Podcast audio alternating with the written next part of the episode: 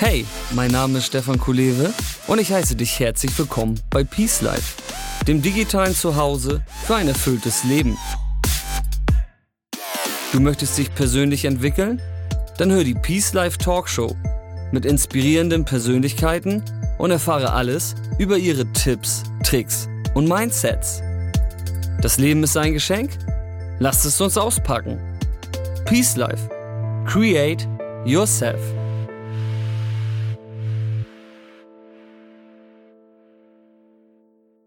Hey, schön, dass du dabei bist zum Talk mit Deutschlands meistgelesenen Autor zum Thema Achtsamkeit, Jan Esswein. Auf diesen Talk habe ich mich besonders gefreut und er wurde zu einer spannenden Reise quer durch mein Lieblingsthemenfeld der Achtsamkeit mit vielen Stationen zwischen Karriere, persönlicher Entwicklung und dem eigenen Lebensglück. Als Unternehmer und Vortragsredner bringt Jan das Thema Achtsamkeit und Meditation schon seit vielen Jahren in Firmen und die Gesellschaft. In seinen Programmen lernen Führungskräfte mehr Resilienz zu entwickeln, mit Stress gelassener umzugehen und gesünder zu führen. Durch seine Vorträge begeistert Jan zudem Jahr für Jahr viele tausend Menschen für einen achtsamen und nachhaltigen Lebensstil. Und genau das wird dich jetzt auch erwarten. Herzlich willkommen bei Peace Life, Jan S. Wein. Hi Stefan, grüß dich. Moin Jan, schön, dass du dabei bist. Ich freue mich tierisch auf den Talk mit dir, habe ich schon in der Anmoderation gesagt. Ähm, wir haben jetzt Samstag früh so 10.30 Uhr und meine erste Frage ist natürlich, wie startete dein heutiger Morgen als Achtsamkeitsexperte? Du, ähm, mit einem äh, ganz entspannten Kaffee zu Hause, ja. ähm, einem äh, kurze, einer kurzen Meditation und äh, dann ins Fitnessstudio. Wow, das ist natürlich äh, schon bilderbuchmäßig. Äh, was bedeutet eine kurze Meditation, also für dich? Eine Viertelstunde. Okay. Mhm. Ja. Und ähm, was ist, was ist dein, dein ganz persönlicher Grund, äh, morgens regelmäßig zu meditieren? Ja, es hat sich ähm, in den letzten Jahren noch so ein Stückchen verlagert. Also ja. vor, sage ich mal, zehn Jahren war es äh, wirklich, dass ich sehr, sehr intensiv, dass es mir um die Selbsterforschung ging, dass es mir ging, wirklich tie sehr tief zu verstehen, wie funktioniert mein Körper, Geist. Mhm. Das bedeutete eben auch, dass ich dann auch wirklich länger gesessen bin. Da, früher hatte ich eine, eine Praxis von eineinhalb bis zwei Stunden jeden Morgen. Wow, okay. Das ist natürlich mhm. schon beachtlich, ja. Mhm. Und wohin hat sich das dann verlagert? Ähm es hat sich ähm, insbesondere nach meinem Klosteraufenthalt in Nepal hat sich dann so entwickelt, dass ich einfach diese Selbsterforschung schon einfach zu so einem tiefen Punkt getrieben habe, mhm, dass mhm. ich das Gefühl hatte, ja, also ähm, da, um da nochmal tiefer zu gehen, müsste ich jetzt vielleicht ein paar Jahre ins Kloster gehen ja. im Schweigen. Und ähm, deshalb ist es für mich jetzt aktuell so, ich sitze so meine, meine Viertelstunde, meine ja. halbe Stunde in der Früh. Während ich das mache, merke ich, wie die Gedanken, die vorher vielleicht eher so ein bisschen wie so ein Kaugummi in meinem Kopf hängen oder so wie Kaugummi blasen, da habe ich so ein Bild, weißt du, wenn du ja eine Blase machst mit dem Kaugummi. Mhm. Und ähm, die ist halt irgendwie so zäh. Mhm. Und das hat sich, entwickelt sich dann über diese Zeit meiner ersten Meditation, ja. merke ich, werden die Gedanken durchlässiger ja. und es wird von Kaugummi eher zur Seifenblase. Aha, hört sich cool an. Also schöne Metapher, kann man bildlich sich gut vorstellen. Das heißt, also wirklich morgens dann innerhalb dieser 15, 30 Minuten passiert das dann jedes Mal wieder oder wie ist das zu verstehen? Mhm so dass der dass die Gedanken, die vorher einfach länger meinen Kopf belagern, sage ich ja, mal, diese ganz ja. normalen Alltagsgedanken, ist ja. wie bei jedem, ähm, die kommen und gehen dann einfach schneller mhm. und ich kann, ich kann sie schneller auflösen, ich kann schneller zurück in den Moment kommen. In den Moment kommen. Warum ist das so wichtig? Ja, das ist einfach die zentrale Ausrichtung der Achtsamkeit. Mhm, mh achtsam zu sein bedeutet für mich voll und ganz bei dem zu sein, was du tust oder was du erlebst. Okay. Mhm.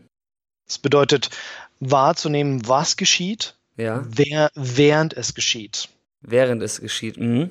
Ja? Und ich gebe dir mal den Gegenpol. Der Gegenpol ist so dieser Autopilot. Ja. Der Modus, in dem wir Dinge so total mechanisch, automatisch machen. Mhm, mh Vielleicht kennst du das. Du fährst ähm, morgens mit dem Auto eine Strecke, die du häufig fährst, vielleicht mhm. ins Büro und denkst dir an einer Ampel so, hey, wie mhm. komme ich hierher? Ja, ja, ja. Ja, ja, ja alles automatisch, ne? Ja. Alles automatisch abgelaufen. Oder du gehst ähm, vom Auto weg und äh, gehst dann Richtung Büro und bist dir nicht mehr ganz sicher. Habe ich jetzt abgeschlossen? Ja. Ja. Und bei der Achtsamkeit ist das quasi dann der, der Gegenpol, dass, das, dass man das alles bewusst wahrnimmt in diesem Kontext dann, ja? Ganz genau. Mhm. So, der Autopilot hat zwar auch Vorteile. Ich meine, so ein Energiesparmodus, es vereinfacht vieles im Alltag, mhm. aber wenn, wenn du eben viele Zeit und nicht nur solche, solche Momente, sondern auch, keine Ahnung, äh, ein Gespräch mit deinen Kindern oder deiner Partnerin mhm. ähm, auf Autopilot führst. Ja, du stellst irgendwie eine Frage, hey, wie war dein Tag? Mhm. Wie war es in der Schule? Und du hörst die Antwort nicht. Ja. Ja. ja da fängt es dann an, kritisch zu werden für viele Menschen und die beginnen sich dann zu fragen, so, hey, ich bekomme hier ein paar, paar wichtige Sachen nicht mehr mit und das, dann werden Menschen nachdenklich. Stimmt, ja, finde ich gut. Finde ich gut, dass du das nochmal so auch nochmal beschrieben hast. Das wäre jetzt auch meine kritische Frage gewesen, dass der Autopilot ja eigentlich auch Vorteile hat, weil der unserem Gehirn oder unserem ganzen Organismus halt ja Energie spart, weil wir halt da Prozesse reinlegen, die wir einfach immer wieder wiederholen, ja. Und der genau. Autopilot ist ja im Prinzip dann die, die Anstrengung, um da mal wieder sozusagen auch rauszukommen und einmal zurückzutreten und zu gucken, was, was machen wir überhaupt, ne? Die, genau, die Achtsamkeit ist dieses Heraustreten aus dem Autopiloten und sich das bewusst ja. zu machen. Genau.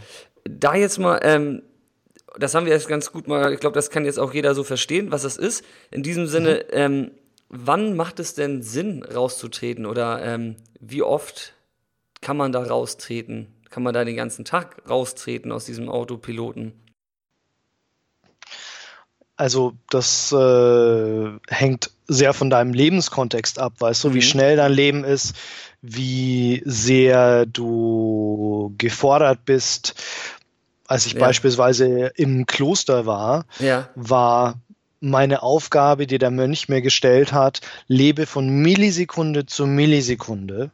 Oh. Mhm. Mhm. Und zwar von vier, von vier Uhr morgens, wenn du die Augen aufmachst, bis um elf Uhr abends wo du die Augen zumachst und, und schläfst. Wahnsinn, das war eine Aufgabe? Das war die zentrale Aufgabe im Kloster. Wow.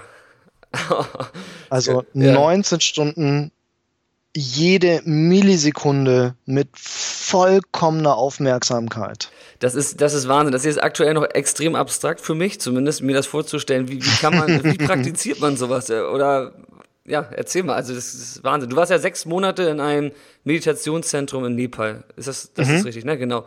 Und genau. das, ja, okay, das ist spannend. Erzähl mal bitte da ein bisschen was drüber. Du, das war so, ich hatte äh, da eine, äh, zum einen hatte ich eine stressige Zeit in meinem Job als Physiotherapeut und auch eine Selbstständigkeit damals schon.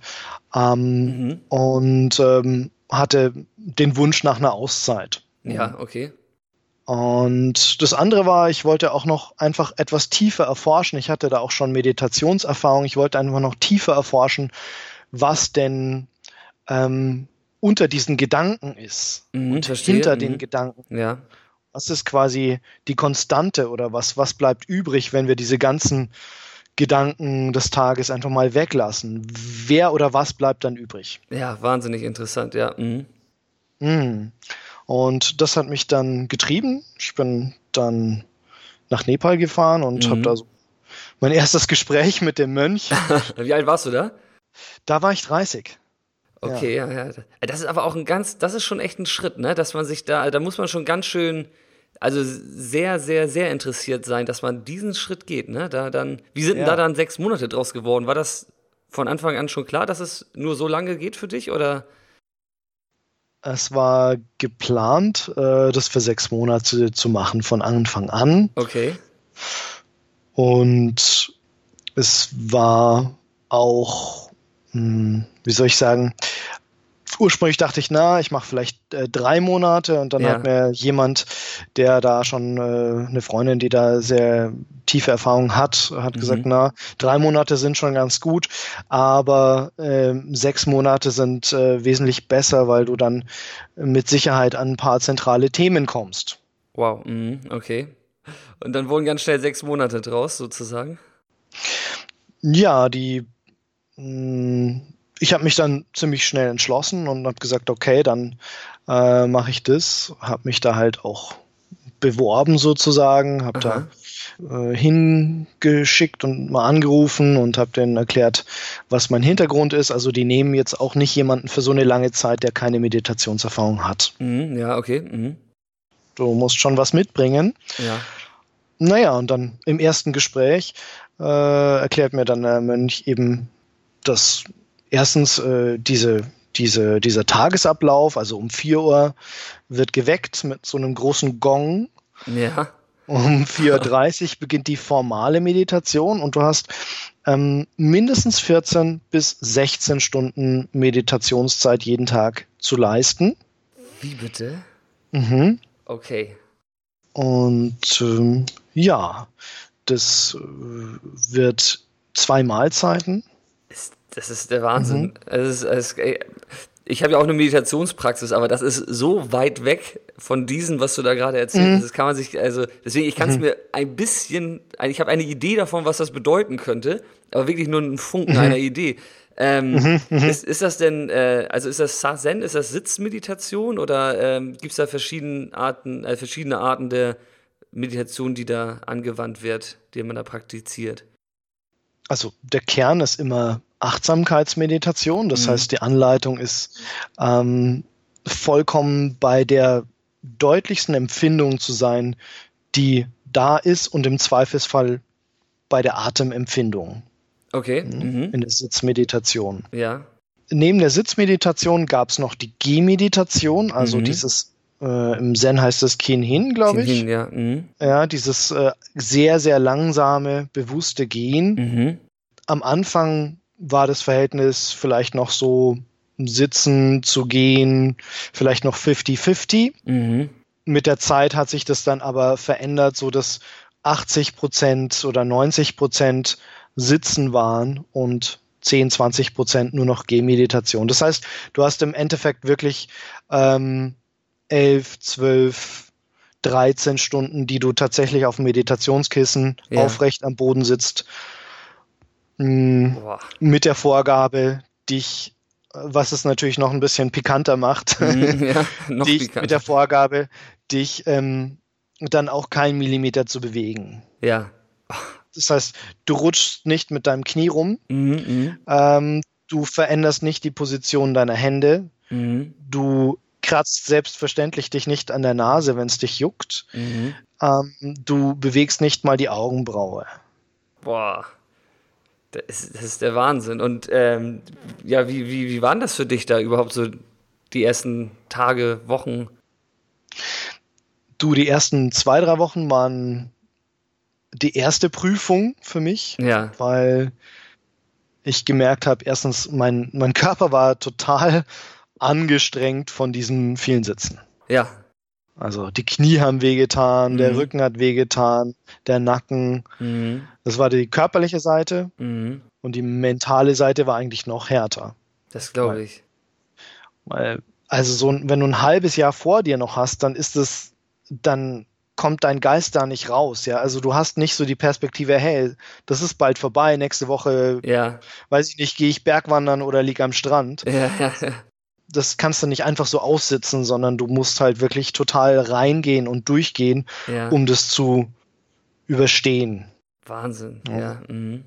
Und meine, meine Gedanken waren einfach ganz, ganz viel abgelenkt in diesen ersten Wochen. Mhm. Ich war nur beschäftigt, meinen Geist zurückzubringen, ja. wirklich also ohne Übertreibung tausende Male am Tag von irgendwelchen Gedanken, die mich dann mitgenommen haben, mhm. Ähm, wieder zurückzukehren, wirklich in diesen Moment. Und das war eigentlich das Anstrengendste, dass ich an dem Punkt war und sogar zum Mönch ging und sagte, hey, äh, das ist zu viel, ich schaffe das nicht, ich reiß ab. Ja, ja. Und was war dann sozusagen der Punkt, dass du es nicht getan hast?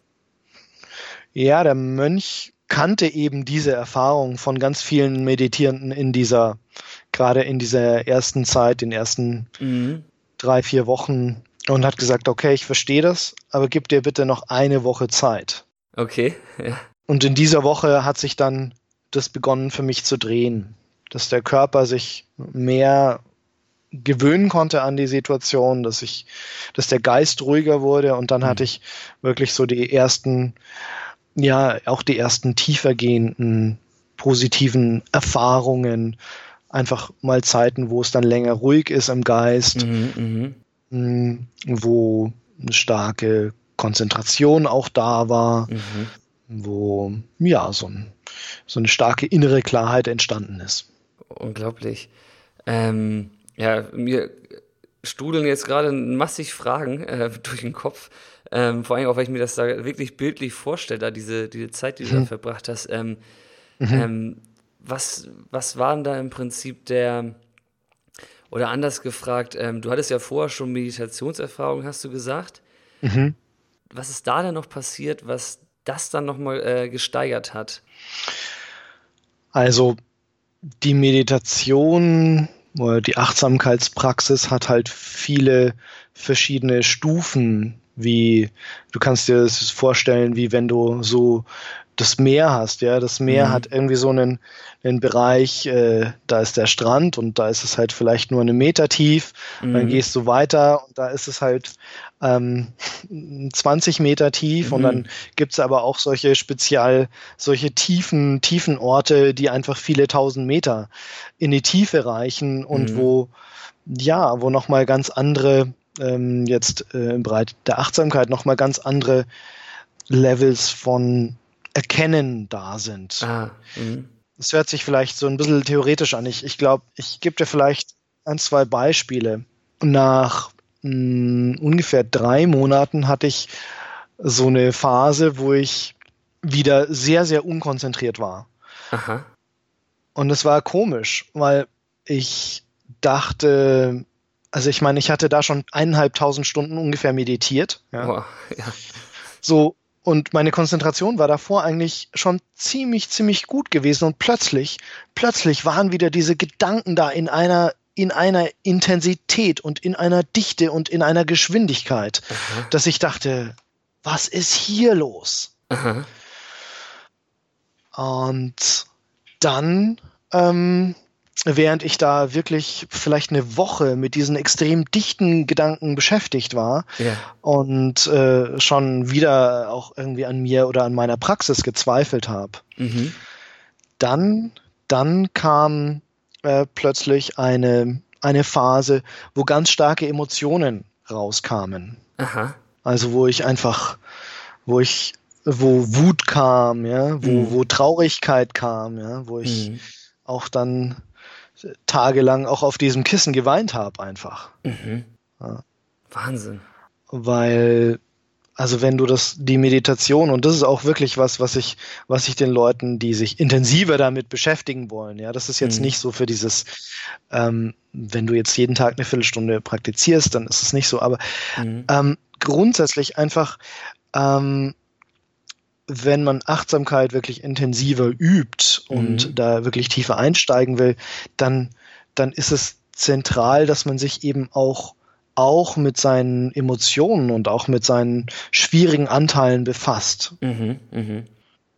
Nur dann wirklich lässt es dich als Mensch insgesamt reifen. Mhm. Mhm. Und ähm, das funktioniert ähm, nur über so eine lange Dauer der Meditation oder kann man da nicht auch schon irgendwie schneller rankommen an den Anteil der Emotion? Ja, man kann absolut äh, auch da früher und schneller rankommen. Mhm. Ähm, es, es gilt halt einfach, dass auch da auch seine, seinen Fokus ein Stück weit drauf zu lenken. Mhm. So sich auch einfach beispielsweise ich finde einen sehr guten Einstieg. Äh, jetzt für meine Meditationsübung frage ich mich äh, immer wie heute Morgen, ähm, ich setze mich hin und dann frage ich mich, okay, hey, wie geht's mir gerade? Ja. Mhm. Ja, mal schauen, weißt du, mhm. was ist jetzt gerade für ein Gefühl da? Bin mhm. ich irgendwie keine Ahnung, äh, bin ich, äh, bin ich ein bisschen traurig, bin ich aufgeregt, bin ich freudig, weil ich irgendwie nachher das Gespräch mit dem Stefan habe oder mhm ähm, was auch immer. Mhm. Ähm, und das hilft mir einfach mitzubekommen. Also diese Frage, sich regelmäßig zu stellen, hey, wie geht's mir eigentlich? Ja, ja. Das machen die wenigsten Leute. Das glaube ich, ja, das glaube ich. Und lässt du das dann einfach auf dich wirken und versuchst das nicht irgendwie auch wieder mit Gedanken oder so kognitiv zu beantworten? Also nimmst du es einfach dann nur wahr? Genau, ich, mhm. Ich versuche, und das ist ja auch so eine Haltung der Achtsamkeit, ich ja. versuche das mit einer Akzeptanz. Äh, ich versuche dem zuzunicken oder dem zuzulächeln. Also ja. Äh, das sind meine Wege, äh, so da einen Moment von Akzeptanz reinzubringen, von okay, es ist okay, wie du mhm. dich jetzt gerade fühlst, was auch immer das ist. Mhm. Und es gibt mir schon auch einen Hinweis, weißt du, vielleicht ist jetzt gerade was in, nicht in der Balance ja. Weißt du? Vielleicht ja, ja, ja. habe ich, hab ich gestern Abend äh, gab es irgendein Gespräch, ähm, dass das für mich irgendwie nicht stimmig war oder wo ich meine Meinung nicht mhm. entsprechend gesagt habe oder mhm. äh, oder irgendwas war gestern im Arbeitstag, wo mhm. ich sage, hey, das ist noch unabgeschlossen oder das beschäftigt mich.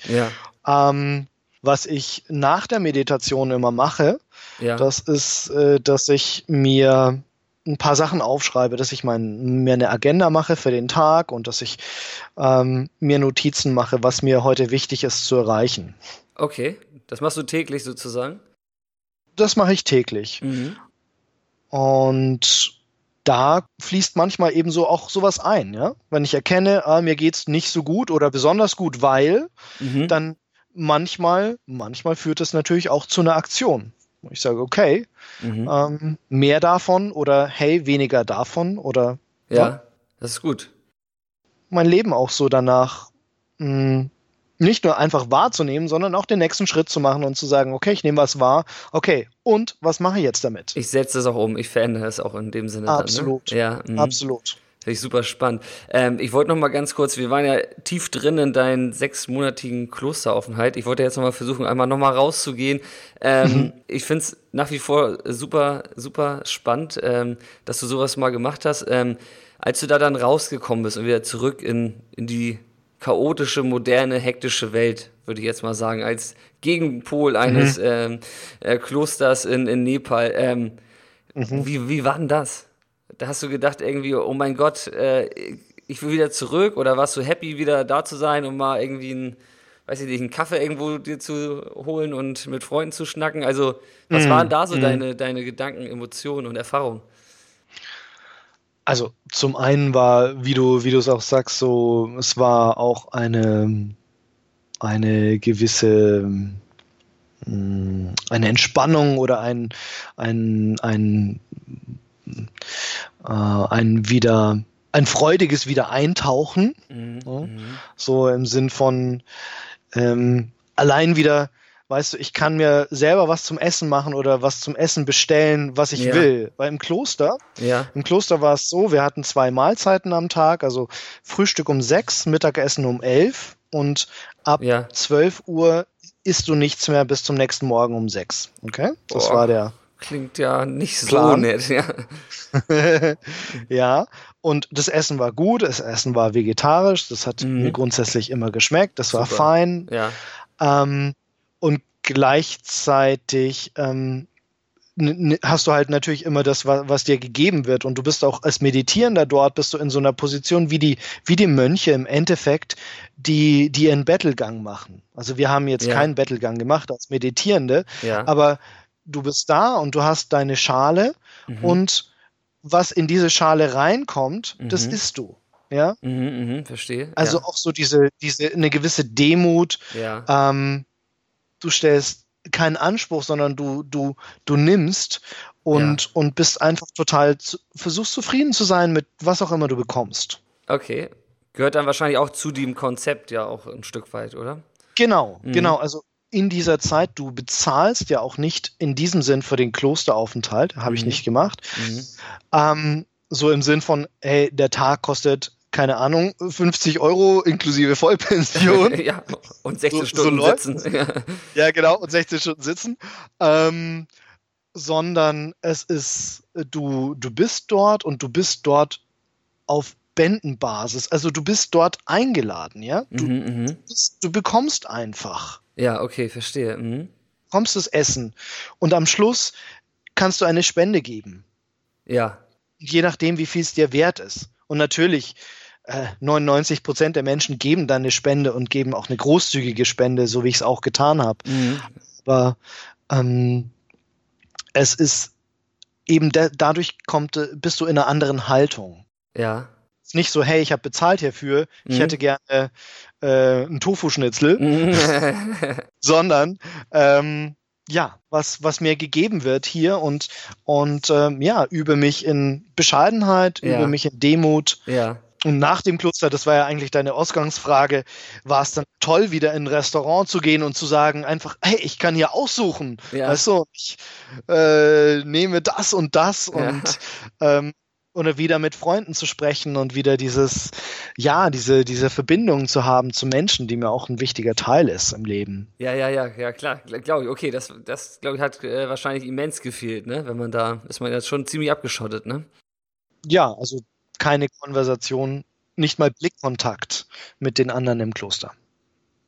Also das ist, das ist echt heftig. Bist du da wirklich auch so komplett ähm, ja, ich sag mal, ganz grün, grüne Wiese reingegangen? Also war das deine erste Erfahrung in, in dieser Isolation im Prinzip?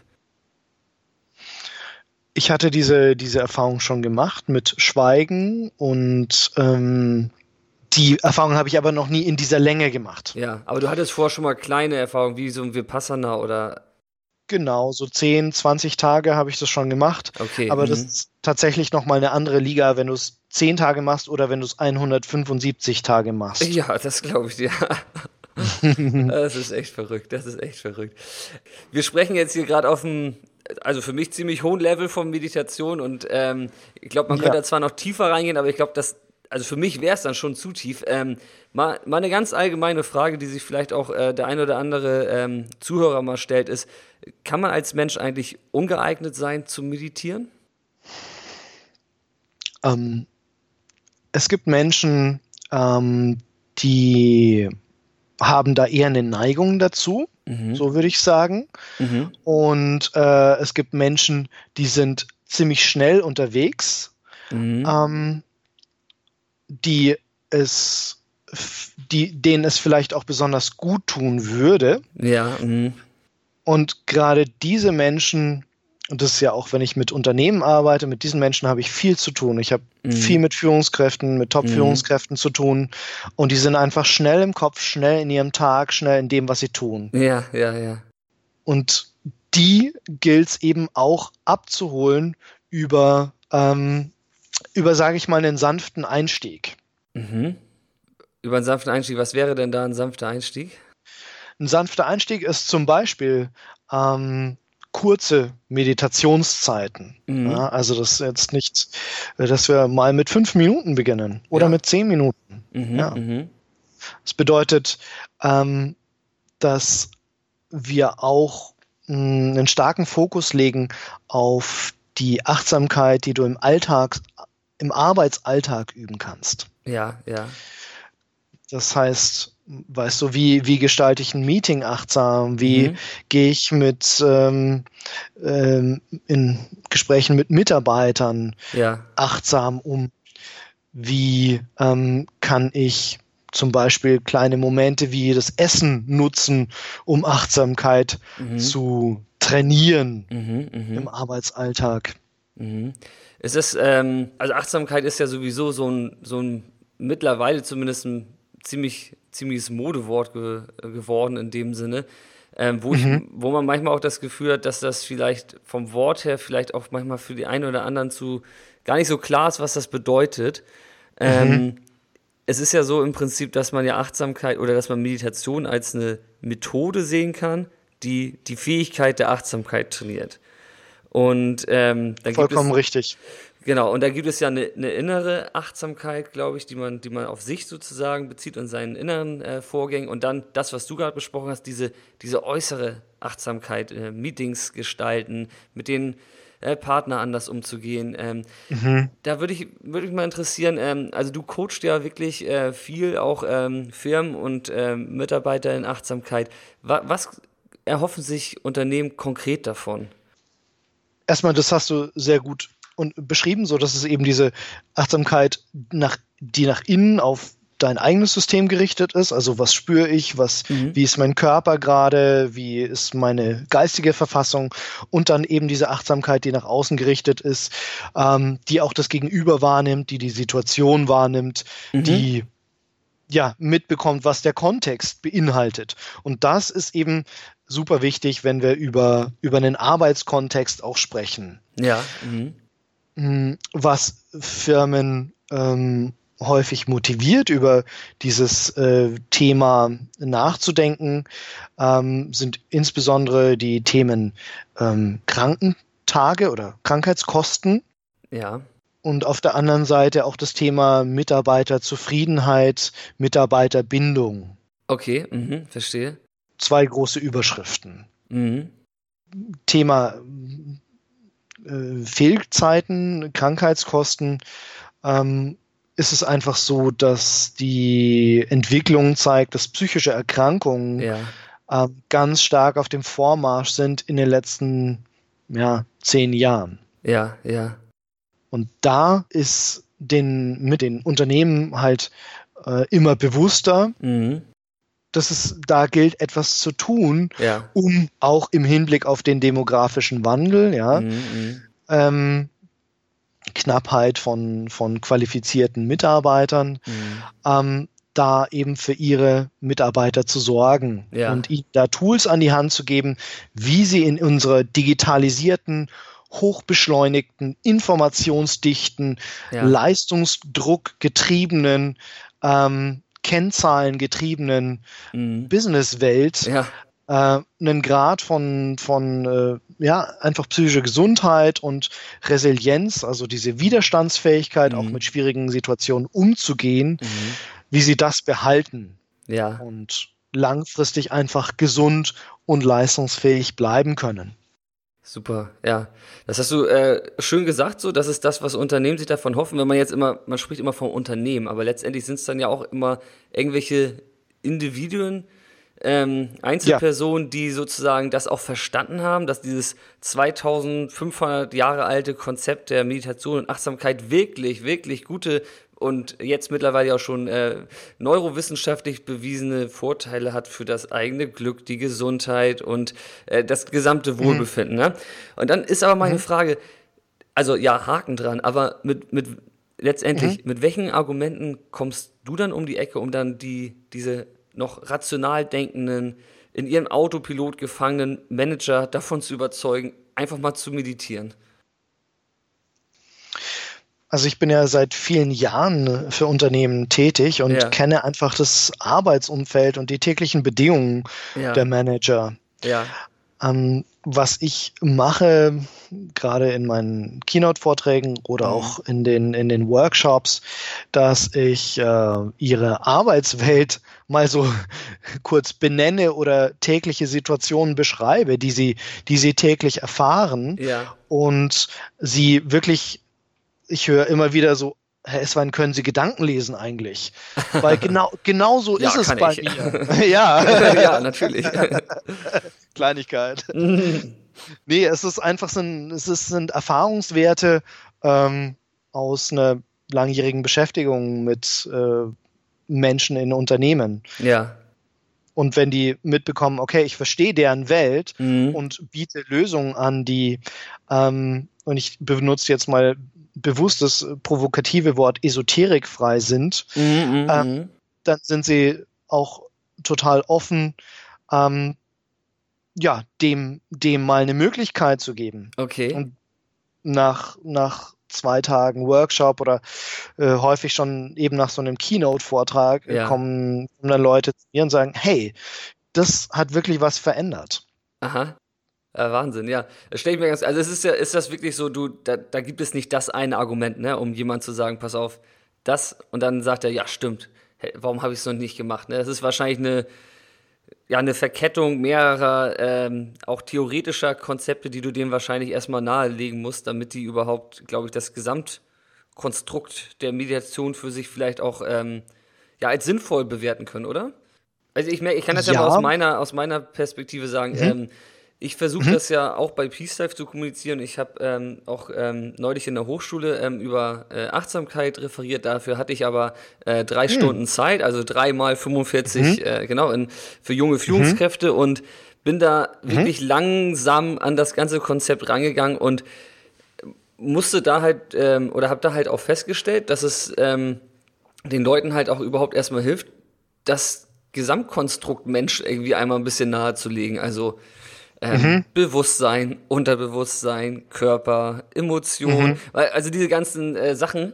Und dann habe ich halt, ich habe es halt wirklich dann gemerkt innerhalb dieser drei Stunden und auch das natürlich auch im Gespräch, im Dialog mit den Leuten äh, erlebt, mhm. dass durch diese Nachvollziehbarkeit, dass dann irgendwann klar wurde, immer mehr klar wurde zumindest, dass Meditation dann wirklich auch eine gute Lösung sein kann. Ja. Ja. Und, äh, ja. Das, das, äh, ja. ja. Ja. Ja. Fand ich spannend so auf dem Weg. Ähm, Habe ich aber auch dann letztendlich gedacht, Mann, ähm, man hat nicht immer drei Stunden Zeit um, hm. und volle Aufmerksamkeit, um Leuten mal zu sagen, hm. hey, das ist echt mal äh, lohnenswert auszuprobieren. Ne? Und deswegen habe ich gedacht, jetzt, ja, wie, wie, wie kriegst du das denn vor allem gerade bei so Managern, die sich äh, erstmal echt weigern, vielleicht äh, jemand drei Stunden lang zuzuhören? Hm. Du, ähm, die so die grundsätzliche Linie in der Erklärung, die ich, die ich meistens wähle, ist zum einen sensibilisieren, ähm, wo haben Sie denn den Autopiloten? Ja. Mhm, mh, mh, also mh. zum Beispiel vielleicht, ähm, ja, was ich dir vorher sagte, mhm. beim Autofahren oder du bist am, am Telefon ja. und am anderen Ende der, du sprichst und am anderen Ende der Leitung hörst du irgendwann nichts mehr, mhm. sondern nur so ein leises Klackern der Tastatur. Mhm. Ja. Dir wird klar, der andere schreibt gerade eine E-Mail oder macht irgendwas am Computer, während du ihm vielleicht was Wichtiges erzählst. Ja. Sei es jetzt geschäftlich oder sei ja. es persönlich. Mhm. Ähm, und das sind halt Momente, äh, wo der Autopilot in der Kommunikation mhm. ähm, ja, dazu führt, dass sich jemand nicht wertgeschätzt fühlt. Okay, mhm, ja. Dass sich jemand nicht respektiert fühlt. Und die meisten Führungskräfte kennen diese Situation aus beiden Blickwinkeln, ja? Mhm, mh. Aus dem, der spricht und aus dem, der dann halt eben dem anderen nicht die volle Aufmerksamkeit schenkt. Ja. Und in diesem Kontext, also auch im Kontext des Führens, mhm. ist es eben so von zentraler Bedeutung, ähm, dem anderen, sei es nur eine ganz kurze, ein kurzer Moment, aber dem anderen, dem Mitarbeiter, einfach die volle Aufmerksamkeit zu schenken. Ja. Der andere wird sich gesehen, er fühlt sich wahrgenommen und das ist meistens schon das Wichtigste, was die Menschen sich wünschen. Ja, ja. Wenn sich der andere wahrgenommen fühlt, dann ist eine ganz andere, wirklich eine, eine ganz andere wertschätzende mhm. und ähm, eine bessere Bindung mhm. entsteht und eine viel, viel wertigere Zusammenarbeit. Mhm, mh. Ja klar, wer wünscht sich das nicht? Das ist dann natürlich schon ein gutes Argument oder eine, eine gute Motivation, um damit dann vielleicht auch mal zu starten, ne? Ja, und um, um dahin zu kommen, ist es natürlich wichtig, jede Führungskraft muss ähm, was heißt muss, aber jeder Führungskraft empfehle ich wirklich an sich zu arbeiten und ja. an, an ihrer Persönlichkeit, an ihrer, ähm, ja, an ihrer Achtsamkeit, weil das wird sich multiplizieren ja. in je mehr Mitarbeiter du führst. Es ist schön, dass du das sagst. Also im Prinzip würde ich gerne noch ergänzen, also nicht nur jede Führungskraft, eigentlich sowieso jeder Mensch, ne? Das wäre das äh, Idealbild Richtig. dann, ne? Absolut. Ich, ich, ich sage jetzt, betone jetzt nur die Führungskraft, weil ich überwiegend mit Führungskräften mhm. arbeite. Ja. Und einfach da der Hebel enorm ist, ja. Ja, stimmt. Wenn der Hebel ich, ist groß, ja. Ähm, mhm. jemanden habe, der äh, eine Abteilung mit 500 Mitarbeitern leitet und mhm. wenn dieser Mensch ähm, Achtsamkeit, achtsamer ist und weniger auf Autopilot äh, anfängt mit seinen Mitarbeitern zu kommunizieren beispielsweise oder auch Meetings ja. achtsamer durchzuführen. Ich habe da schon so berührende positive Entwicklungen gesehen. Der, der Führungskraft und der Mitarbeiter und des Klimas im Betrieb und der, ähm, und der wirtschaftlichen Ergebnisse auch. Oh, ja? Wahnsinn, ja. Menschen, die Achtsamkeit üben, sind nicht nur gelassener, sie können nicht nur besser mit Stress umgehen. Menschen, die achtsam sind, handeln auch wirklich bewusster und effektiver. Mhm. Mhm. Das, das erlebe ich jeden Tag in meiner Arbeit und das ist auch etwas, was mich treibt. Das ist auch etwas, was Unternehmen überzeugt, ja, ja wenn sie das sehen. Mhm. Mm, ja. Glaube ich, Wahnsinn. Also, dafür trete ich gerne an. Ja, echt, das ist, äh, ich glaube, das ist auch ein schöner Job, den du da hast. Also da kommt bestimmt auch viel zurück. Ähm, Jan, ich, du, wenn mhm. ich jetzt äh, mich mal in den Zuhörer reinversetze, der könnte jetzt denken, Jungs, das klingt alles echt mega gut, was ihr da sagt. Ähm, aber ich mache bereits Sport, habe einen Fulltime-Job, Family, Freunde, mhm. kurzum, mein Leben ist einfach voll. Wie, wie kann ich Platz schaffen für Achtsamkeitstraining und wie schaffe ich da irgendwie einen ersten Einstieg für mich? Mhm. Gute Frage, ja. Mhm. Es braucht aus meiner Sicht erstmal einen guten Rahmen. Mhm. Das, das heißt, ähm, hab, ähm, richte einen Platz her in deiner Wohnung und sei es nur eine kleine Ecke, mhm. in der du de deine Übungen machen kannst, weil es geht nicht ohne auch ein regelmäßiges Üben, mhm. seien es nur 10 oder 15 Minuten. Mhm. Ähm, also mach den Platz irgendwie so, dass du dich da wohlfühlst, dass da keine irgendwie Zeitschriften rumliegen, dass da keine Ordner rumstehen, dass da, es da nichts gibt, was dein Auge irgendwie ablenkt oder stört, mhm. sondern stell vielleicht irgendwas hin, was dich, ein schönes Bild, eine Blume, eine Kerze, was auch immer, was dich inspiriert oder, oder häng irgendwie einen Satz auf, ähm, der dir Inspiration gibt. Also, weißt du, so ein, so ein mhm. Ort, der einfach positiv, schafft einen Ort, der positiv geladen ist und der, ja. der dich in einen guten Zustand bringt. Okay. Mhm. Wenn du so einen Platz hast, dann gehst du auch gerne dahin. Ja. Zweitens, such dir ein gutes Zeitfenster in deinem Tag aus. Also und klassischerweise so ist es äh, so die Zeit am Morgen, mhm. die eine ganz gute Zeit ist, einfach deine Achtsamkeitsbatterien aufzuladen. Aha, ja, gut. Ja, weil wenn deine Energie, wenn deine Achtsamkeitsbatterie in der Früh geladen wird, ja. dann hast du eben diese, diese Power, diese mentale Ruhe, mhm. Gelassenheit und diesen mhm. Fokus, während du durch deinen Tag gehst. Mhm, mhm. ja. Für andere Leute andere Leute sagen, hey, ich stehe eh schon um fünf auf und äh, ich bin kein Morgenmensch. Mhm. Für die funktioniert das nicht so gut. Dann ist es, gibt es noch zwei andere Möglichkeiten, nämlich nachdem du von der Arbeit nach Hause kommst. Okay. Äh, das als wie so ein Break einzuschieben. Ähm, viele Menschen kommen von der Arbeit und gehen dann direkt zum Kühlschrank oder springen dann sofort irgendwie in ihren anderen Fulltime-Job, nämlich ihr, ihr Leben zu Hause vielleicht mit Familie oder ja, andere Fulltime-Job mit Freunden und Ne? Mhm. Ähm, und für viele Menschen ist es auch hilfreich, da wie so, ein, so einen kurzen Break einzulegen, zu sagen, okay, hey, Ritual, ich wechsle meine Klamotten, ja. ich ähm, setze mich jetzt zehn Minuten, Viertelstündchen hin ja. und ähm, bringe meinen Geist mal zur Ruhe und dann, dann bin ich auch wieder aufnahmefähig. Ja, ja. Ähm, ich habe beides mal getestet, was du gesagt hast, also einmal also morgens mhm. und äh, nach der Arbeit. Mhm.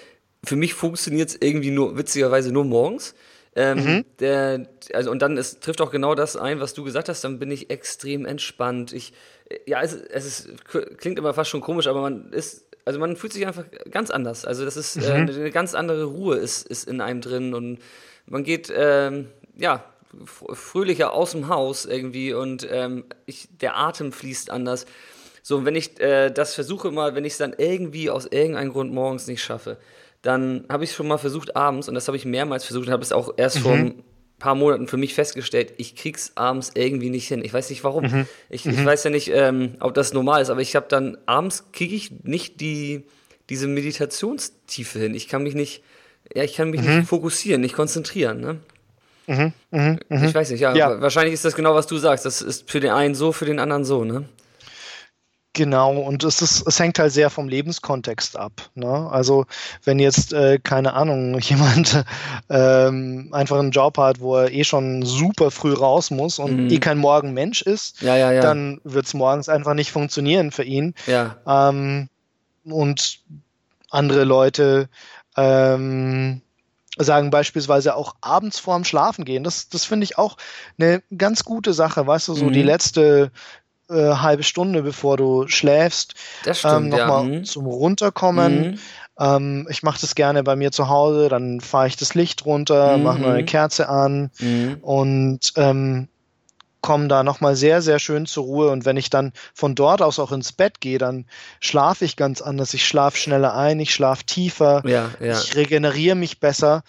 Ähm, das ist eine super Alternative zu dem, was viele Menschen leider machen, dass sie irgendwie fernschauen bis zum Schluss, bis sie irgendwie einschlafen. Oh, das finde ich so eine, ähm, und da gibt es Nachweise, dass einfach diese, dieses Fernschauen vor dem Schlafen äh, die Schlaftiefe verringert. Ja, da, da ist ja alles schlecht dran quasi. Dieses blaue Licht, ja. was so, so, sozusagen dem Gehirn genau. suggeriert, dass es Tag ist Mm, die ganzen Richtig. Bilder, die da noch mal reinströmen. Eigentlich soll der Kopf ja leer werden, ne? wie du schon sagst, am, am Ende des genau. Tages. Ne? Ja, mm. Genau. Meditierst du denn morgens und abends oder? Morgens ist eigentlich so meine, meine normale Zeit und mhm.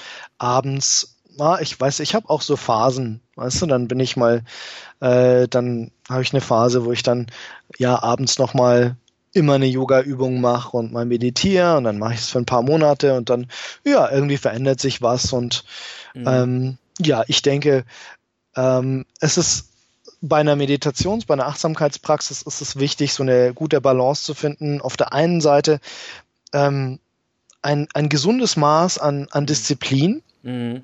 Ja, nicht so, ja, wenn ich Lust habe, dann mache ich's, ja, sondern ja. gerade wenn du keine Lust hast zu meditieren, dann ist es besonders interessant zu schauen, was geht eigentlich ab in deinem Geist. Ja, okay. Mhm, mhm. Und auf der anderen Seite halt aber auch nicht zu rigide zu werden, dass du sagst so, okay, hey, auch wenn es, keine Ahnung, wenn ich jetzt äh, Probleme im Job bekomme, ich sitze jetzt noch meine Stunde in der Früh. Ne? Ja, ja, ja. So. Obwohl das ja auch, ja auch vielleicht auch dann gerade auch äh, dir noch mehr helfen kann. Ne? Also ist ja wahrscheinlich, muss man selber dann wahrscheinlich abwägen. Ne? Ja, das ist total richtig. Ähm, also Genau, ich meine einfach so eine, so ja. eine gute Mischung zwischen Disziplin und, und Entspanntheit ja. für sich zu finden. Ja, Disziplin und Entspanntheit, ja, das ist sowieso ein ganz guter Mix, ja. Ähm, du Jan, angenommen, hm. es, alles verläuft jetzt wie im, im Bilderbuch und ich habe ähm, Meditation wie, ähm, sagen wir mal, Duschen oder Zähneputzen fest in meinen Alltag integriert. Ähm, wie viele Minuten reichen denn aus, um die, diese ganzen positiven Effekte der Meditation durch eine regelmäßige Praxis ähm, zu, zu erlangen?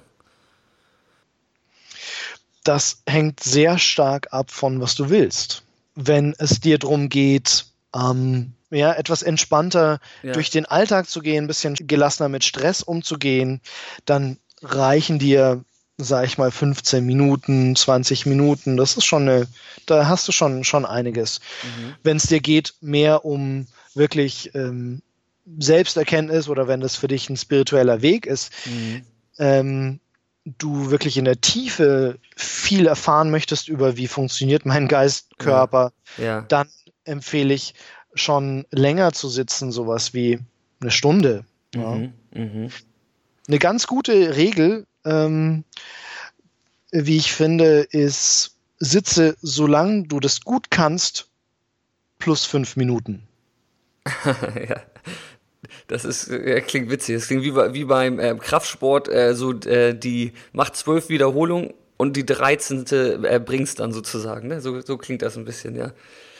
ja, ja, Also, also okay, ja, das, das, das klingt nämlich so leicht gesagt, was du gerade sagst, aber ähm, man weiß ja, wenn man schon nach 15 Minuten sagt, oh, ja, oh, jetzt könnte ich nicht mehr und dann die, diese fünf Minuten, das sind dann ja wirklich auch die, die harten, ne? Mhm. Mhm. Ja, okay, also das mal so als Faustregel von dir sozusagen. Mhm. Mhm. Ähm, Beantwortet es deine Frage? Ja, erstmal ja. Ich, ich wollte nämlich eben, wo ich dir ins Wort gefallen bin, sagen, ähm, weil du gesagt hast, ähm, kommt auf an, was du möchtest. Dann ist mir wieder eingefallen, mhm. dass du am Anfang gesagt hast, ähm, Achtsamkeit kann man ganz gut mit dem Ozean vergleichen. Und dann habe ich mir überlegt, so ja, im Ozean ähm, schwimme ich eigentlich auch immer so weit raus, so wo ich den Grund noch ein bisschen erkennen kann. Ähm, mhm, mh. Und da habe ich gedacht, so ähm, ja, so weit würde ich jetzt vielleicht erstmal mit Meditation gehen wollen. Und ich muss jetzt nicht über den Meriam-Graben äh, schwimmen und abtauchen. Mhm, mhm. ähm, ja, mhm. Und das ist äh, dann ja wahrscheinlich, was du sagst, so diese 15, 20 Minuten, ne? Ja, ja, also mit der Zeit äh, verändert sich das natürlich auch, wenn du, sag ich mal, jetzt über äh, sechs Monate das äh, praktizierst oder nur, ein, also äh, nur ein paar Wochen verändern ja schon das Gefühl, das Zeitgefühl in der Meditation. Die Meditation vergeht schneller ähm, mhm. Und, und du hast einen anderen Zugang und es wird viel natürlicher, dass du auch einfach ja, natürlich einfach länger sitzen bleibst und, und ein Stückchen weitergehst. Ah, okay. Ja, das ist ein guter Punkt. Ich habe mir nämlich auch überlegt, also Achtsamkeit ist ja jetzt nicht irgendwie wie ein, wie ein Waschbrettbauch oder so, den man irgendwann dann im Spiegel erkennen kann. Ähm, ja. Wo man sagt, oh ja, jetzt, jetzt bin ich gut dabei. Ähm, mhm. Da ist die Frage, ab wann, ab wann ist man denn achtsam und äh, wie merkt man das, dass man den, den, den Achtsamkeitsmuskel schon, schon gut trainiert hat? Hm, das ist eine sehr gute Frage. Also ähm, Achtsamkeit, wie du ja vorher schon erwähnt hast, kommt ursprünglich aus dem Buddhismus. Und mhm.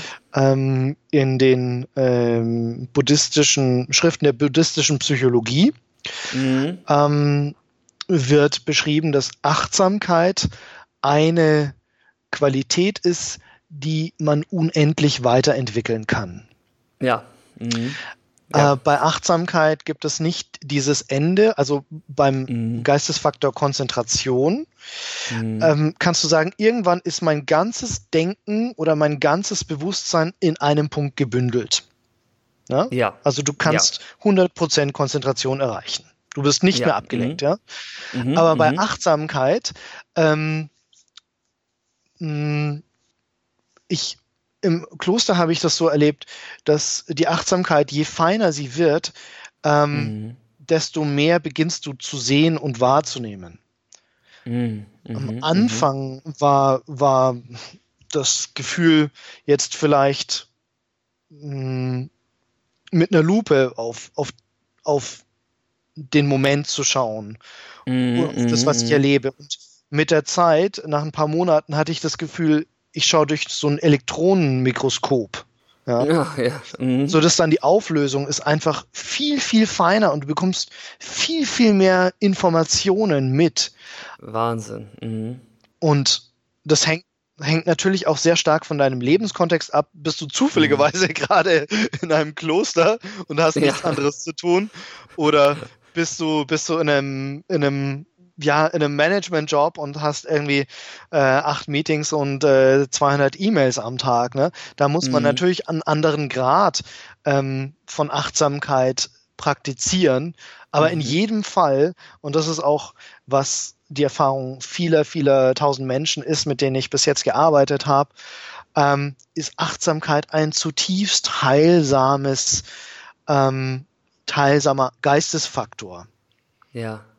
Geistesfaktor, mhm, okay. Mhm. Also wenn Achtsamkeit in ein, ein starkes Element in deinem Geist ist oder ein Teil deiner Wahrnehmung ist, dann mhm. ähm, beginnt es einfach viele positive Wirkungen zu, zu zeitigen. Im Sinne von, weißt du, wenn du dich besser spürst, mhm, mh. dann merkst du, hey, das ist jetzt gut für mich und das ist ja. nicht gut für mich. Ja, ja, das ist ja das Gute, ja, das ist ja das. Mh, mh. Und deshalb triffst du für dich immer, immer mehr gesündere Entscheidungen, ja. was in the long run, äh, auf lange Sicht, ja. ähm, dich als Person nochmal einfach reifen lässt und mhm. in eine gesündere Richtung bringt. Ich, ich gebe dir ein kleines Beispiel. Eine mhm. Führungskraft, mit der ich gearbeitet habe, ähm, sitzt in einem Büro mit äh, zwei, mit einem anderen, mit einem Kollegen und ähm, der Kollege hat das Fenster aufgemacht. Der Mann, der bei mir im Training war, hat ähm, gesagt, oh, hat gemerkt, ah, jetzt beginnt's bei mir zu ziehen im Nacken. Ja, ja. Und hat einfach gesagt, hey, ist okay für dich, wenn wir das Fenster jetzt schließen. Ähm, hat das Fenster geschlossen und normalerweise hätte er es ja, paar Monate vor unserer gemeinsamen Arbeit mhm. und vor seiner Achtsamkeitspraxis hätte mhm. er es mhm. nicht gemerkt, bis er seinen Nacken so verkrampft gewesen wäre, dass er den Kopf nicht mehr hätte drehen können für eine Woche. Ja, ja, ja, ja, stimmt. Okay, verstehe, ja. Mhm. ja? Achtsamkeit macht, dass wir uns genauer wahrnehmen und deshalb gesündere Entscheidungen für uns treffen können, dass wir früher mitbekommen, wenn mhm. etwas passiert, das positiv ist oder das uns nicht gut tut. Ja, das ist, okay, das ist genau die, meine Ausgangsfrage war ja genau, wann man das merkt und ähm, wie ich das jetzt auch sozusagen von dir halt irgendwie raushören äh, kann, ist es halt ein Stück für Stück Prozess in dem Sinne einfach, wo man halt immer wieder kleine Teile der Verbesserung, der Steigerung der eigenen ähm, Wahrnehmung irgendwie auch spüren kann, ne? Mhm. Und nicht so ein Punkt, wo man sagt, so jetzt bin ich achtsam, äh, jetzt mache ich erstmal ja. einen Monat Pause. genau. Ähm, äh, genau. Finde ich auch gut, weil das wird dem, dem, das kommt dem Leben ja auch eigentlich am nächsten, dass halt das Leben halt auch ähm, immer kein fester Standpunkt ist, sondern die ganze Zeit ein, ein Prozess, einfach eine fließende mm. Angelegenheit ist. Und mm. wenn man das irgendwie so betrachtet, so kann ich es für mich jetzt eigentlich auch wieder auffassen, dass dann Achtsamkeit ja auch eigentlich mit dem Leben geht. Ne? Mhm. So mhm. ja eigentlich auch der, die, die eigene Gesundheit und eigentlich auch alles. Ne? Also es ist ja auch so, dass man ähm, wenn man immer sieht, so Leute ähm, betreiben so phasenweise ähm, Diäten oder Sport oder so, dann mhm. denke ich ja auch, ja, äh, hä? Warum? Also mhm. äh, entweder einen gesunden mhm. Lebensstil oder nicht, ne? Das ist also irgendwie. Richtig. Ja, gut, also Richtig. da kann ich es, ja, mh, schön, ja. Ja, deswegen mhm. Achtsamkeit irgendwie so mal jetzt einfach auch mal jetzt so für die Zuhörer, um das irgendwie auch mal einfach zu machen, einfach nicht als was sehen, was man irgendwie kurz äh, snackt oder äh, ausprobiert, mhm. sondern irgendwie versucht ähm, ernst zu nehmen und als was, ja, als einen Lebensstil irgendwie zu anzunehmen, so ein Stück weit, ne? Ja, ja, ja, ja. ja. Und und, und gleichzeitig, also ich finde das sehr gut, dass du sagst Lebensstil und gleichzeitig ähm, ist es nicht so, dass es halt jetzt eben ein Lebensstil gibt, sondern mhm. äh, dass die Bandbreite einfach wahnsinnig groß ist, weißt du? Einer mhm. ist eben der total schnell tickende Manager und der sagt, okay, mhm. ähm, ich, für mich ist Achtsamkeit, ähm, dass ich besser mit mein, meinem Stress umgehen kann und ja. äh, dass ich meine Mitarbeiter besser führe. Für ja. den anderen ähm, ist es ähm, beispielsweise ja auch in der Psychosomatik ist es ja auch ein großes Thema oder in der Psychotherapie. Für den anderen ist es ein, eine Möglichkeit, mit seinen Emotionen besser umzugehen und ja, ja also ja. gesünder mhm. mit seinen Emotionen umzugehen. Für den dritten ist es ja, sag ich mal, im, im buddhistischen Sinne ein spiritueller Weg. Ja. Also ja. ich will sagen einfach, dass achtsam, der achtsame Lebensstil nicht einer ist, sondern dass es für mich eine, eine Palette von tausend Farben, die so, ja. so breit ist, wie es, Menschen gibt. Mhm, mhm, super. Stark, wie du das sagst. Also das ist, ähm, als, ja, wie du das jetzt gerade aufbaust, äh, finde ich das ähm, ähm, super inspirierend, äh, Achtsamkeit so zu betrachten als eine ganz, ganz große Vielfalt, weil wenn man sich mit dem Thema näher befasst, äh, befasst und da halt auch tiefer reingeht, merkt man halt auch, oh, warte mal, äh, das klingt dann so ein bisschen mal wie eine Wunderpille, mhm. wenn man das auf sämtlichen Ebenen, auf, auf, auf äh, äh, ähm, emotionaler Ebene, auf kognitiver Ebene, auf körperlicher Ebene, innere Achtsamkeit, äußere Achtsamkeit, also wie mhm. du schon selber mhm. sagst, es, es hört ja gar nicht auf mit den positiven, da denkt man ja, äh, ja, wo ist denn jetzt hier der Haken, ne? Mhm. Aber ähm, wie du es jetzt gerade sagst, dass man das halt als so eine ähm, Palette äh, an Farb, eine Farbpalette in der äh, Vielfalt des Lebens irgendwie betrachtet, ähm, finde ich sehr, sehr spannend, sehr inspirierend, ja. Mhm. mhm.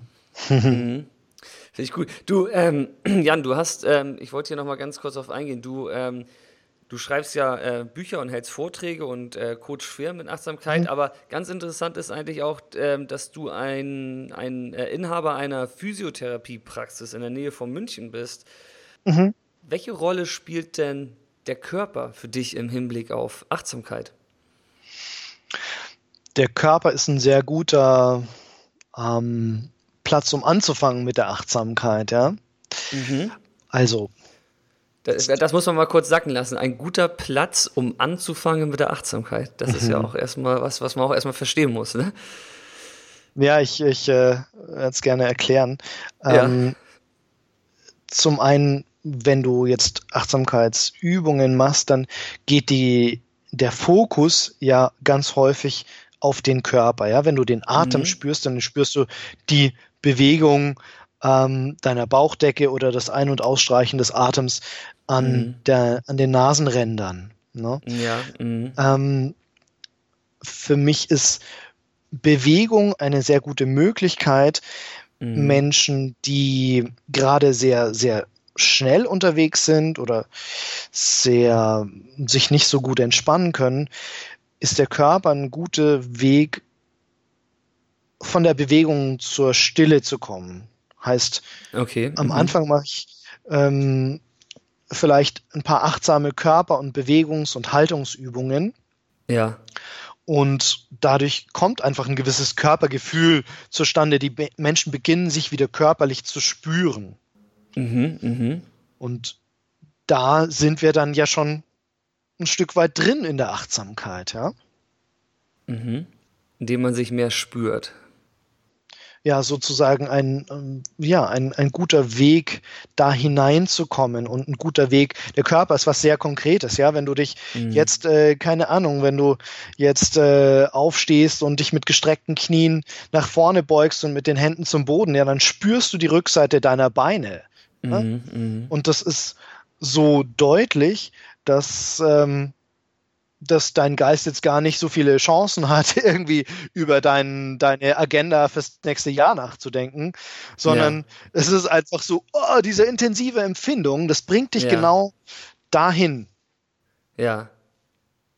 Das, es ist ja auch hier, ähm, es, es, gibt ja so einen schönen Satz von dem ähm, Christian Morgenstern, so ein Dichter, der, der lebt hm? aber nicht mehr, der hat ja irgendwann mal gesagt, dass der der Körper ist ähm, der Dolmetscher der Seele, der, er übersetzt die Sorgen der Seele in Spürbare. Mm, sehr guter. Das, ja, finde ich auch äh, phänomenal, immer den Satz, wenn ich den irgendwie lese. Und ähm, deswegen, der Körper ist ja auch wohl so ein Ort, an dem halt auch viel liegt. Ne? Also da liegt äh, wohl auch, du kannst mich auch korrigieren, wenn ich falsch liege, aber da liegen halt mhm. halt ja viele Emotionen und ähm, Info, Informationen über, über uns sozusagen. Das heißt, wenn man über über so Techniken der Achtsamkeit halt in den Körper mehr kommt, hat man dann doch wahrscheinlich auch ähm, viele Vorteile, um wieder neue, bessere Reaktionen für sich zu wählen im Alltag. Gesündere, oder? Mm, ja, ja. Und da frage ich mich jetzt an dem Punkt, ich habe ähm, von dir schon oft ähm, den, den Bodyscan auch gemacht, ähm, einen kurzen, knackigen 16-minütigen Bodyscan, den ich immer, immer wieder äh, auch gern mache. Und ich, ich habe mir da Schön. mal die Frage gestellt, äh, ja, den finde ich echt, echt klasse. Und ähm, am Ende gehst du sozusagen ähm, oder so leitest du an, dass man sozusagen sein, seine Achtsamkeit dann auf den ganzen Körper ähm, ausbreitet. Und ja. ähm, das ist für mich immer so ein Punkt, da merke ich halt, spüre ich halt den, den ganzen Körper. Ich, ich habe mich jetzt mhm. mal gefragt, so auch aus der Perspektive raus, wie kann man dieses, äh, diese Funktion einfach dieser, dieser, dieser Achtsamkeit irgendwie noch äh, weiter für sich irgendwie denken, kann man ähm, sozusagen der Meditation dann auch ähm, oder dem Geist andere Aufgaben geben, nicht jetzt zum Beispiel den, den Fokus äh, auf den Körper zu richten, sondern vielleicht auf ein besseres Ernährungsbewusstsein oder auf, auf Beziehung? Also sozusagen die, die Technik der Meditation da in andere Kanäle steuern? Ist das auch möglich? Mm, die Achtsamkeitsprogramme, die ich mache und die auf dieser MBSR-Methode basieren, ja. ähm, die haben verschiedene Ebenen. Also zum einen natürlich das Körperbewusstsein oder mhm. diese formale Übung. Das heißt, den Bodyscan, ja. den du beschrieben hast, beispielsweise ist ja eine Grundübung in diesem Achtsamkeitstraining. Äh, genau. ähm, dann gibt es die Übungen im Alltag, die eben durchaus helfen, beispielsweise äh, bewusstere Essgewohnheiten zu etablieren. Also ja, ja. Äh, Thema, es ist sehr anschaulich, bewusstes Essen, ähm, sagen wir mal, nutz alle fünf Sinne beim Essen. Ja, riech dran, schau's an, schmeck's, mhm. hör's, mhm. taste es, ja. Und ein paar weitere Tipps wären, hey, leg doch mal um die Geschwindigkeit, viele Menschen essen sehr, sehr schnell, um die mhm. Geschwindigkeit mhm. etwas herunterzuschrauben, leg doch einfach mal das Besteck zwischen, während du kaust, leg das Besteck kurz ab. Ja, gut. Und nimm es erst wieder in die Hand, wenn du wieder ähm, äh, neuen Bissen nehmen möchtest. Mhm. Mhm. mhm. Ähm, mach auf jeden Fall kein Multitasking, sondern Unitasking und mhm. ähm, mach keine anderen Sachen nebenbei. Lies keine Zeitungen, ist auf keinen Fall am Arbeitsplatz, während du vor, de vor deinem Screen sitzt, mhm. ähm, weil das dein Körper gar nicht, also wenn wir beispielsweise in den Bildschirm schauen, dann sind mhm. wir aktiviert. Ja? ja. Das macht, macht in unserem Körper eher eine Aktivierung. Mhm, also mhm. eher so diese, ich sage jetzt mal, Kampf- und Fluchtreaktion, ja, also dieses ja. Fight or Flight. Mhm. Und was wir aber beim Essen brauchen, ist diese Funktion von Rest and Digest. Ja. Ja. Dieses Ausruhen und Verdauen. Ja? Mhm. Also das sind mhm. widersprüchliche Informationen und wenn du halt schnell isst, was auch so ja, Stress bedeutet im Endeffekt äh, ja. oder in einer, in einer, Situation ist, die, die einfach nicht dafür geeignet ist, wie so ein, so ein Bildschirm vor dir, dann ja. kommt dein Organismus gar nicht an den Punkt, wo er das wirklich gut verarbeiten kann, die Nahrung. Und das mhm. bedeutet, äh, viele Menschen haben dann Verdauungsbeschwerden oder ähm, eine starke Müdigkeit nach dem Essen oder Essen zu mhm. viel mhm. oder Essen nicht das Richtige. Ähm, und davon gebe ich den Menschen eben ganz viele Tipps mit in den mhm. verschiedenen Bereichen, ja, dass ja. auch ähm, Tipps und Handlungsanweisungen haben, die für verschiedene Bereiche, also du hast mhm. jetzt Essen oder Beziehungen genannt, mhm. ja, zum Thema ja, genau. Kommunikation gibt es da eben auch ganz viel zu sagen und zu erklären. Ähm, aus Achtsamkeitsperspektive, wo es dann tatsächlich auch darum geht, bewusst das eigene Verhalten, nicht nur mhm. die Wahrnehmung, sondern auch das Verhalten ja, ja. zu steuern und in, eine, in günstigere Bahnen zu lenken. Exakt, und das, das finde ich eigentlich genau das Interessante und das, ähm, das Wertvolle eigentlich auch äh, an der Achtsamkeit auf, in Bezug auf die persönliche Entwicklung, dass man halt wirklich auch ähm, damit sozusagen halt sich auch nachhaltig auch verändern kann. Ja. Aus dieser Perspektive der, der Klarheit raus, ne? Ja, das, mhm. diese mit der Achtsamkeit kannst du eben auch positive Gewohnheiten, also man könnte auch sagen positive Autopiloten genau, erzeugen. Genau. Ja, ja, ja, genau. Weil ja, wenn, das ist der Punkt. Ja. Wenn, mhm. ja, weil du kannst dir entweder angewöhnen, äh, immer meine Mittagspause vor meinem Bildschirm zu verbringen. Oder ich kann mir angewöhnen, immer ähm, in Ruhe zu essen und mich ein bisschen abzuseilen in der Mittagspause und vielleicht ja. nicht mit allen an einem Tisch zu setzen und über immer noch über den Job zu quatschen, sondern mal, äh, keine Ahnung, mich auf die Parkbank zu setzen mit einem mit einem leckeren Brot oder ähm, äh, um die Ecke zum kleinen Vietnamesen zu gehen und mir in Ruhe hier ein bisschen gesundes Gemüse mit Reis zu gönnen. Genau, ja. Cool. Ja, ja, genau, das ist, das war genau der Punkt, worauf ich hinaus wollte und da mal deine Meinung zu hören zu diesem Thema, ähm, inwiefern man wirklich das nutzen kann, um diese, genau, den Autopilot einfach zu füttern mit äh, positiven neuen äh, Skills oder Gewohnheiten, ne? Über hm. die Methode hm. der Achtsamkeit. Super spannend finde ich das. Das finde ich super spannend, weil, ja, weil im Kern ist es ja so, dass wir halt ähm, Fähigkeiten besitzen mhm. und davon ist ein Großteil einfach ähm, entstanden irgendwie über die Zeit in uns, mhm. automatisiert und wir hinterfragen sie gar nicht mehr, diese Verhaltensmuster, sondern führen sie einfach aus. So. Absolut. Und ja, und die, die, die Hirnforschung und äh, hat das ja auch hin, äh, längst äh, bewiesen, dass man halt, äh, dass, dass das Gehirn und diese Verhaltensweisen halt nicht in Stein gemeißelt sind, sondern dass wir die halt neu korrigieren können, umändern können, im Prinzip durch Lernen, ja.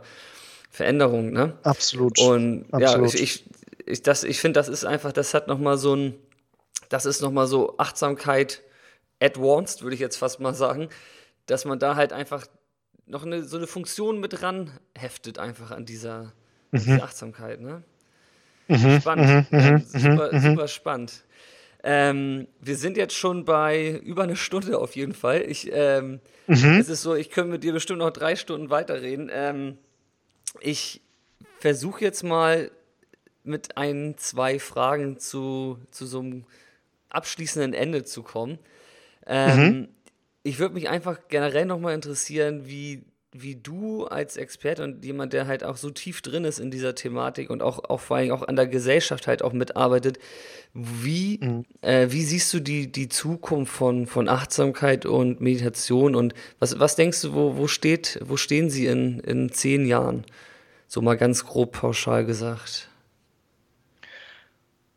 Ich denke, dass wir gerade ziemlich am Anfang einer Bewegung sind. Wir sehen zwar schon eine Menge ähm, in, den, in den Medien, in den Magazinen, in den Büchern, mhm. ja, ähm, mhm. dass, dass insgesamt in der Bevölkerung schon ein, eine hohe Offenheit da ist, mhm. ähm, was noch nicht, was noch nicht dieses Ausmaß hat, ähm, was ich mir, uns, der Gesellschaft wünsche, ist, äh, dass es noch nicht so selbstverständlich in vielen Unternehmen angekommen ist, mhm. ähm, wie, das, wie das aus meiner Sicht in zehn Jahren sein wird. Mhm, okay, das. Ja, dass es einfach selbstverständlicher ist, beispielsweise in Unternehmen, dass mm, ein Meeting mal mit einer Minute Stille beginnt. Ah, das, das, ist selbstverständlich. Gut, ja. ja, das, äh, es gibt Unternehmen, mit denen ich arbeite, die machen das und die haben ganz andere Meetingkultur inzwischen. Es Aha. gibt, ähm, ähm, ich wünsche mir, dass es selbstverständlicher ist, dass ein Unternehmen auch einen Ruheraum hat. Ähm, wo mhm. sich Menschen zurückziehen können und beispielsweise mal einen Bodyscan machen können in der Mittagspause. Mhm. Ähm, oder dass es selbstverständlicher ist, dass mh, mm, ja, dass Führungskräfte eben gefördert werden, auch beispielsweise solche Achtsamkeitsprogramme zu machen, um ja gesünder, gelassener ähm, mhm. und wirksamer durch ihren Alltag zu gehen. Ja, ja klar. Mhm. Also klingt gut so. Ich habe jetzt gerade mir das alles so, während du das erzählt hast, halt auch bildlich vorgestellt, wie mhm. das so irgendwie.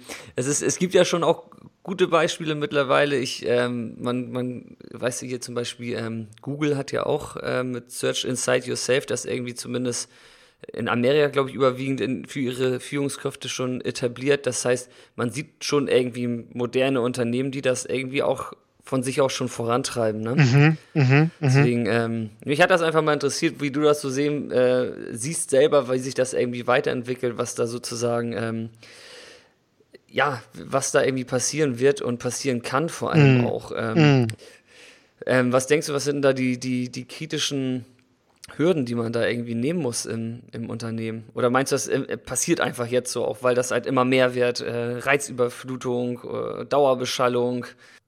Ja, wir haben vorher schon darüber gesprochen, dass einfach äh, psychische Erkrankungen zunehmen und einfach der Druck mhm. Äh, auch von Seiten ähm, Fehlzeiten, Krankheitskosten zunimmt. Mhm. Und, ja, okay. und es wird mhm. nicht weniger werden, ja. Die ja. WHO sagt, die World Health Organization sagt, dass 2030 psychische Erkrankungen der Kostenfaktor Nummer eins weltweit in den Gesundheitssystemen sein wird. Wow. Weltweit. Das ist ja, das ist ja heftig. Und äh, was denkst du, woran liegt das?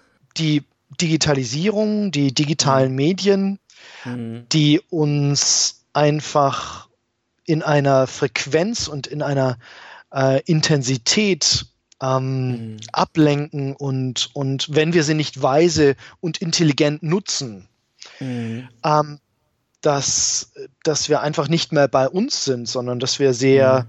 einfach fremdgesteuert und, und äh, nicht mehr unsere eigenen Prioritäten wirklich im Blick haben. Ja, ja. Ja, wichtiger Punkt, verdammt wichtiger Punkt. Das ganze Thema äh, Umgang mit digitalen Medien, ne, ist ja auch ein Fluch und Segen irgendwie. Man hat das Smartphone Richtig. in der Hand und freut sich darüber, so geht es mir zumindest. Und auf der anderen Seite denke ich immer, mhm. Mann, ähm, ein bisschen weniger wäre auch nicht schlecht, ne? Ja, ja das müssen wir lernen. Ja. ja. Ja, das wäre ganz wichtig für unsere Gesellschaft, für für nicht nur die Jungen, die damit ja aufwachsen, mhm. ähm, die es gar nicht anders kennen, aber auch ja durch durch die ganze Gesellschaft finde ich müssen wir lernen, wirklich intelligenter und zielgerichteter mit digitalen Medien umzugehen.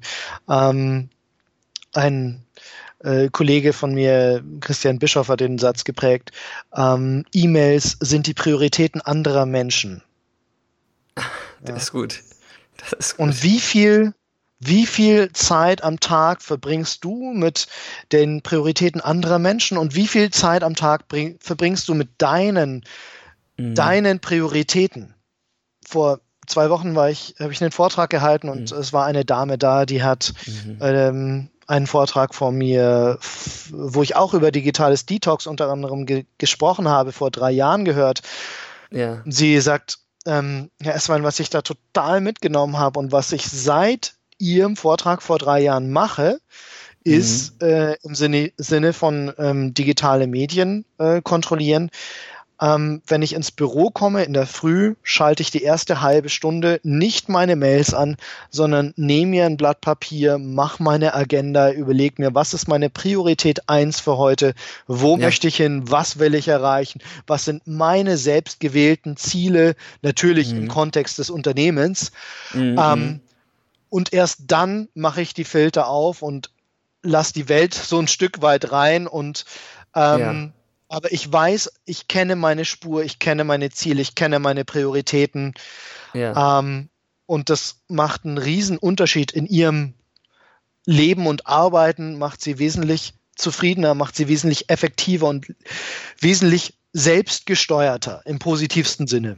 Das glaube ich, das glaube ich. Das kann man vielleicht auch mal hier nochmal so in die Shownotes mit reinnehmen. Das ist echt ein guter Tipp. So die, die, die ersten 30 Minuten ähm, am Arbeitstag, ne? wie man die irgendwie gestaltet. Ja, ja super Tipp. Äh, Finde ich gut. Ja, äh, Digital Detox und so, das wäre jetzt quasi nochmal ein zweiter Talk, weil das auch so groß mhm. ist, dieses Thema. Aber da, da kommen ja noch ganz andere Gedanken mit, wie überhaupt die ganze äh, Welt sich da äh, technisiert und so. Deswegen, ja. da versuche ich jetzt mal Das können wir bei anderer Gelegenheit nachholen. Unbedingt, das wäre super, ey. Ähm, Jan, äh, eine klassische Peace-Style-Frage zum Ende ist: ähm, Was würdest du aus heutiger Sicht dem 18-jährigen Jan Esswein mit auf die Reise ins Leben geben? Hm, dass es wirklich die Geisteshaltung ist, ähm, die zählt und die innere Ausrichtung, die zählt. Also, mhm. Mhm. ich sag's, ich sag's einer kleinen Geschichte. Ähm, ich war im Kloster und hatte die Möglichkeit, nach drei Monaten ähm, Sachen besorgen zu lassen. Ja? Mhm, und ich habe eine angefangen, eine Liste zu schreiben, von was ich alles brauche, ja. Also Wahnsinn, vielleicht neue T-Shirts, irgendwie noch eine neue mhm. Hose und, und so weiter und so weiter. Und diese Liste ist immer länger geworden und es war irgendwann eine DIN A4 Seite lang, ja. Und dann habe ich, während es aber weiter drauf zuging, auf diesen Zeitpunkt, wo ich diesen Einkauf ähm, durchführen lassen konnte, mhm. habe ich so drauf geschaut und habe gemerkt, hey, ist alles in deinem Kopf, Mann. Es ist alles in deinem Kopf. Und ich habe begonnen, die Dinge wegzustreichen. Ja. Ich habe eins nach dem anderen, Tag für Tag, ich habe immer mal wieder drauf geschaut, habe ich eins nach dem anderen weggestreichen und Aha. alles, was übrig blieb, war Zahnpasta, Rasierklingen, Rasiercreme. Punkt. Geil. das ist gut. Super. Je je wirklich, je mehr wir bei uns sind, in Kontakt mit uns mhm. selbst, desto zufrieden wir sind wir und desto weniger müssen wir uns diese Bestätigung oder dieses gute Gefühl aus dem Außen holen, sondern wir holen es aus dem Inneren. Ja, ja phänomenal. Ich glaube, da wäre der 18-jährige Jan ziemlich dankbar für diesen Tipp. Mm. Ob er das verstanden hätte, wäre die andere Frage dann, aber Wahnsinn. Ja. Also, das ist dann meistens kommt sowas auch dann erst später, dass man dann auch diesen wahren Wert von so einer Aussage wahrscheinlich dann auch erst erfassen kann, ne? Ja.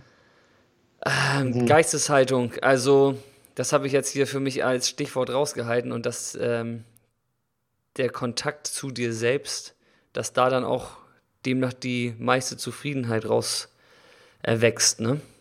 Genau. Und es fängt mhm. mit diesem mit diesem Kontakt mit dir selbst fängt es an auf dieser kleinen Ebene, wo du einfach körperlich spürst, hey, das ist gut für mich, das ist nicht so gut für mich. Ja? Das mhm. ist das Kleine. Und wenn wir mhm. das mal konsequent weiterdenken, dann mhm. geht es so weit, dass wir auch unsere Werte und unsere Vision und das, was uns wichtig ist im Leben, dass wir mhm. das einfach dadurch auch beginnen, viel klarer zu erkennen und mhm. unserem Leben dadurch eine Richtung zu geben. Ja. Wenn, wenn, wenn ich wirklich weiß, okay, hey, dafür, dafür gehe ich durchs Feuer. Weißt du, deshalb mhm. bin ich auf diesem Planeten. Ja. ja. Dann, wie Nietzsche so cool. gesagt hat, wer, wer ein starkes Warum hat mhm. im Leben, mhm. erträgt ein jedes Wie. Ja, das kommt von Nietzsche, Wahnsinn. Ja. Das ist ja gut, ja. Mhm. Also Achtsamkeit hilft dir eben auch dein Why, dein Warum, das was, das wofür du brennst, das was dich antreibt, das was dich, weißt du, was Exakt. dir das, das, das Blut durch die Adern treibt, das was dein Herz schlagen lässt, das ist der Grund, warum du morgens aufstehst, das wofür du kämpfen würdest.